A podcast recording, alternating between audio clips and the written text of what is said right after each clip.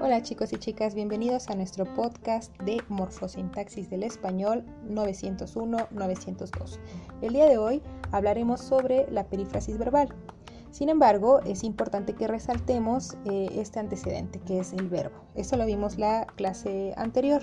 El verbo es esta palabra que nos permite estructurar nuestro pensamiento, expresar ideas, relatar acciones o actividades, nos dice en qué tiempo estamos ubicados, cuál es la actitud o el estado que eh, tomamos ante cualquier situación de comunicación. Desde una perspectiva semántica, el verbo es una palabra que por sí sola ya expresa un pensamiento, tiene un sentido completo. También acuérdense que, estas categorías gramaticales las podemos ver desde diferentes perspectivas. Por ejemplo, desde el punto de vista morfológico, es una categoría gramatical que tiene varios accidentes. Acuérdense que accidentes puede ser persona, número, tiempo, modo, voz. Desde la sintáctica, pues estamos hablando que el verbo es el núcleo de un sintagma verbal en oraciones eh, predicativas. Y bueno, también desde una perspectiva funcional, pues también hay verbos que pueden ser auxiliares, predicativos, copulativos. Eso también lo vimos la clase anterior.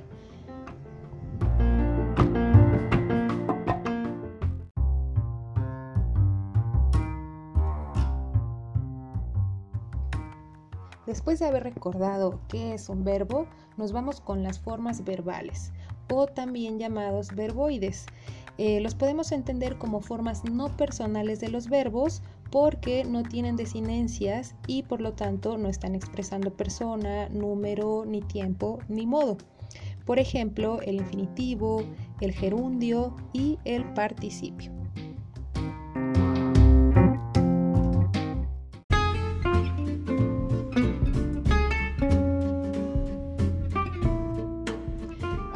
De lleno con el tema que nos atañe, que es la perifrasis verbal, también llamadas frases verbales o sintagmas verbales.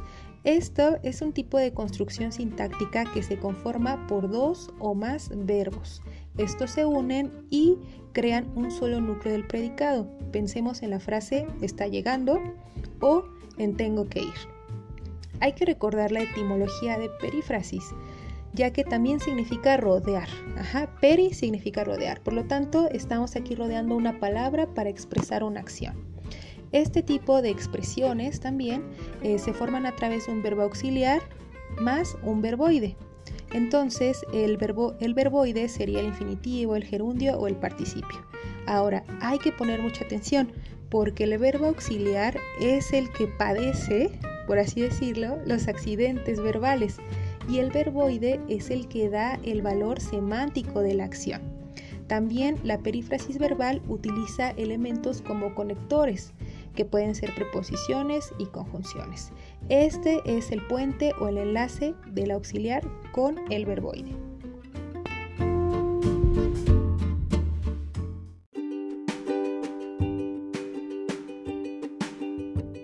Después de haber escuchado la definición de perífrasis verbal, vamos a dar unos ejemplos. Recuerden que la perífrasis verbal se puede conformar de estas maneras. Verbo auxiliar más infinitivo, verbo auxiliar más gerundio o un verbo auxiliar más un participio. Hay una posibilidad y una gama de perífrasis verbales que vamos usando a lo largo del día. Recuerden este concepto muy interesante de la creatividad léxica y recordaba entonces todas las canciones, todas las frases, todos los textos que leemos y que están eh, llenos de perífrasis verbales.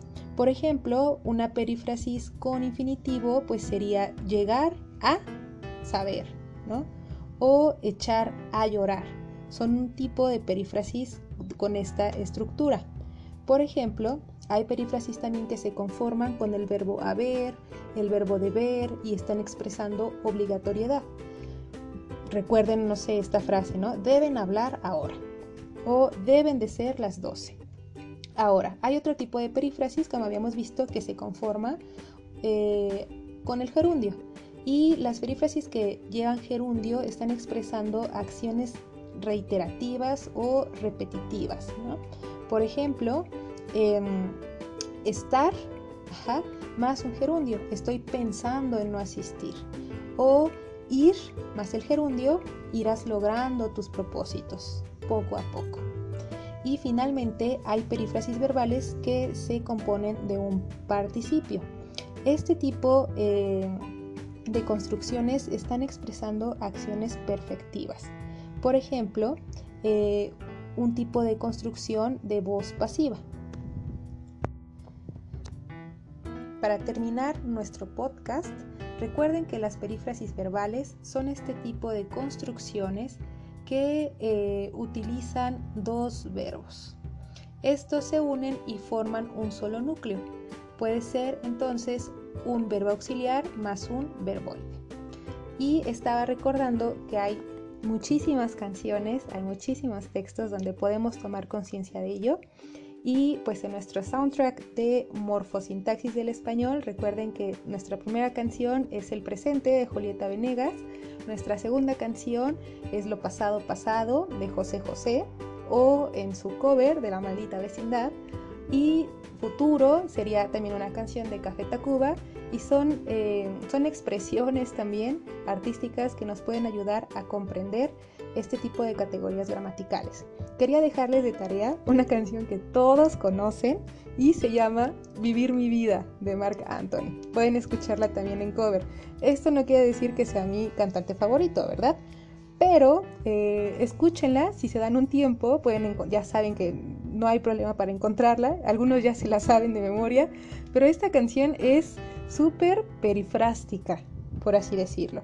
Y se queda de tarea eh, con este tipo de, con la investigación que hicieron y este tipo de perífrasis, pues que vayan seleccionando canciones, no importa el género, pero eh, es otra manera también con la que podemos aprender y eh, practicar un poco lo que estamos viendo en clase.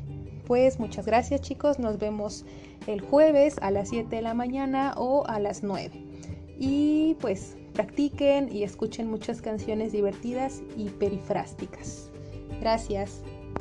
Bye.